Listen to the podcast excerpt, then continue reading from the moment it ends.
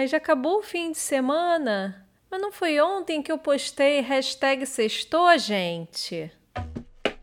Ei, você aí também acha que o fim de semana passa voando? Vai chegando o fim de domingo, toca a musiquinha do Fantástico. Bem, acho que essa referência é só para quem é velho, que nem eu, passou dos 30, porque jovem não sabe bem o que é.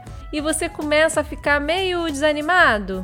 Bem, se você sofre com a síndrome do domingo à noite, hum, sei não. Pode ser que tenha alguma coisa errada com seu trabalho. Já aconteceu isso com você, Martinha?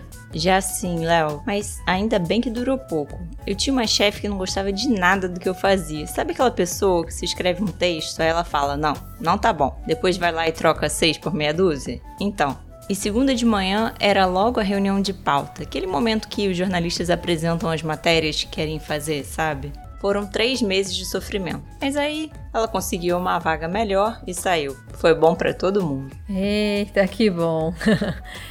Eu sei que a gente tem que ser grato por estar empregado, afinal, gente, 14 milhões de pessoas estão fora do mercado de trabalho no Brasil hoje. Mas tem horas que nem muita gratidão dá conta, né? Uma boa dica para quem sofre da síndrome de domingo à noite é tornar esse momento um pouco mais especial, mais prazeroso. Talvez, né, fazer uma coisa que você goste, ver um filme, ver um episódio da sua série favorita, fazer um jantar especial. Agora, se nem isso dá certo, talvez seja a hora de mudar de emprego. Bom, se você colocou mudar de emprego nas suas metas para 2021 ou se está procurando trabalho, Vem com a gente em mais esse episódio especial de férias do Nasci Assim. Eu, Marta Valim e a Leone Gouveia conversamos com Andressa Schneider. A Andressa é cofundadora da 99 Jobs, ou 99 Jobs como a gente chama, e vai te dar dicas sobre trabalho. Quem sabe você não muda sua relação com a segunda-feira?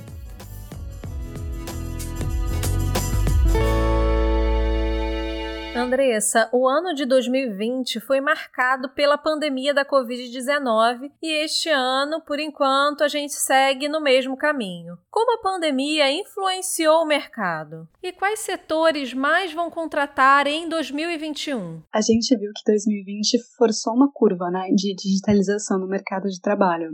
As empresas que não tinham home office passaram a ter, as empresas que não tinham softwares ou recursos para fazer as reuniões ou as entrevistas online precisaram buscar.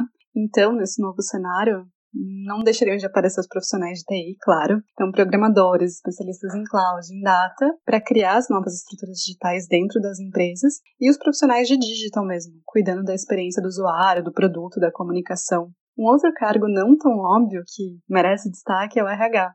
O gerente de recursos humanos e o especialista em aquisição de talentos eles ficaram no top 1 no, no ranking da Page Group, né, de pesquisa de cargos mais relevantes. Isso é porque as empresas elas estão trabalhando em outro formato agora, né, e buscando outros perfis de contratação. Então, por exemplo, como algumas empresas estão com equipes mais enxutas, esses especialistas de RH precisam buscar os profissionais mais generalistas. Boa notícia então para a galera de TI e de RH. Mas quem é de outra área, não se desespere. Andressa, independente da área, você pode dar dicas para quem quer mudar de emprego em 2021? Eu diria que aproveitar que essa barreira de localização foi destruída e buscar vagas em vários lugares. Em sites como a própria 99jobs.com, você consegue achar anúncios né, de vagas do Brasil inteiro em regime remoto. E como as entrevistas também estão sendo online, você não precisa mais se limitar à sua cidade ou à sua região para achar uma vaga na sua área. E assim, mesmo que a empresa volte às suas atividades presenciais em algum momento, e você não queira mudar para a cidade da empresa, você pelo menos conseguiu uma experiência nessa área nova que você queria. Então já vai ajudar quando você for buscar a próxima. E para quem perdeu o emprego e quer voltar a trabalhar? Para quem perdeu o emprego, a dica é bem parecida. Abusar das plataformas online tradicionais, né, para buscar as vagas, e também dar uma olhada nos grupos dentro das redes sociais. Tem grupo específico de cidade, de região, de área de vaga, tipo, ah, vagas de social media. E começar a olhar outras regiões pensando nessa possibilidade de trabalho remoto. Uma outra dica é, né, se você ainda não tem, abrir uma conta PJ, porque muitas empresas estão buscando para trabalhos pontuais e é legal ter tudo pronto, né, quando a oportunidade surgir, para você poder emitir a sua nota e fazer tudo direitinho. Queria interromper rapidinho a programação para dizer que essa parte é meio polêmica, né, gente? O que a gente quer mesmo é que você encontre uma vaga com carteira assinada e todos os benefícios. Mas, se para você ser pessoa jurídica faz sentido, fica a dica. Segue aí, Léo. Exatamente. O importante é você estar tá confortável com o modelo de trabalho, né? Bom, Andressa, digamos que eu esteja procurando um emprego. Achei uma vaga que super combina comigo.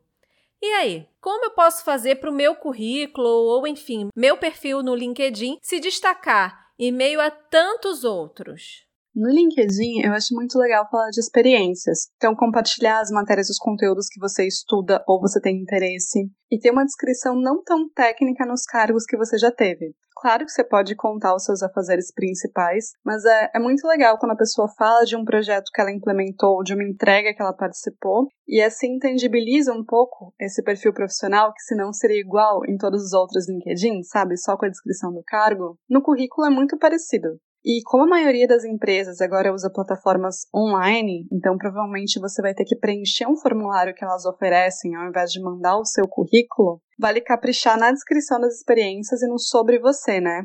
Lembrando que a melhor dica sempre é não enviar um currículo genérico para várias vagas. Você pode ter um currículo de base que você altera dependendo do tipo de vaga, das necessidades principais daquela vaga e das suas experiências também. Você vai colocar mais para cima as que são mais parecidas com a vaga que você vai, vai se candidatar. E de forma geral, quais são as principais competências que os profissionais devem ter? a busca por profissionais mais generalistas é mais alta esse ano, por causa dessa redução dos cargos em muitas empresas, né? E o outro ponto importante é a autonomia, e eu acho que isso por muito tempo daqui para frente. Poucas empresas ainda trabalham com planos de carreira consolidados, né? Aquela escadinha para mudar de cargo ou para ser promovido. Então é legal que a pessoa já entre com isso em mente, que ela precisa encontrar o espaço dela lá dentro e que não tem mais aquela instituição dizendo para que lado ela deve ir ou o que ela deve fazer para ser bem-sucedida. Andressa, muito obrigada pela sua participação, pelas dicas. Tenho certeza que vão ajudar quem está aí na busca de um novo trabalho, especialmente em tempos de pandemia. Tá puxado, né? Quem disse que 2020 foi um ano para agradecer pelos ensinamentos, mentiu, né? Foi um ano difícil pra caramba para as empresas que demitiram e quebraram, para as famílias que perderam gente querida e para todas as pessoas que passaram com medo, com incerteza, esse caos todo que ainda é, né, o Covid-19. Mas, obviamente, a gente não vai acabar com uma mensagem triste. 2021 não vai ser perfeito, mas a gente tem um reaquecimento do mercado já comprovado nas pesquisas. A gente tem mais tecnologia e estrutura para trabalhar de outras formas que a gente não tinha antes e a gente tem uma vacina chegando. Então, aqui tudo indica, as coisas vão melhorar para todo mundo. Obrigada, gente. Ai, assim espero. E para quem tá correndo atrás de uma vaga, boa sorte, não desista, o ano tá só começando e com certeza ele será bem melhor. Isso mesmo, Martinha, vamos manter a esperança. E para você que chegou até aqui, muito obrigada por ouvir a gente. Espero que você esteja gostando desses novos episódios de férias.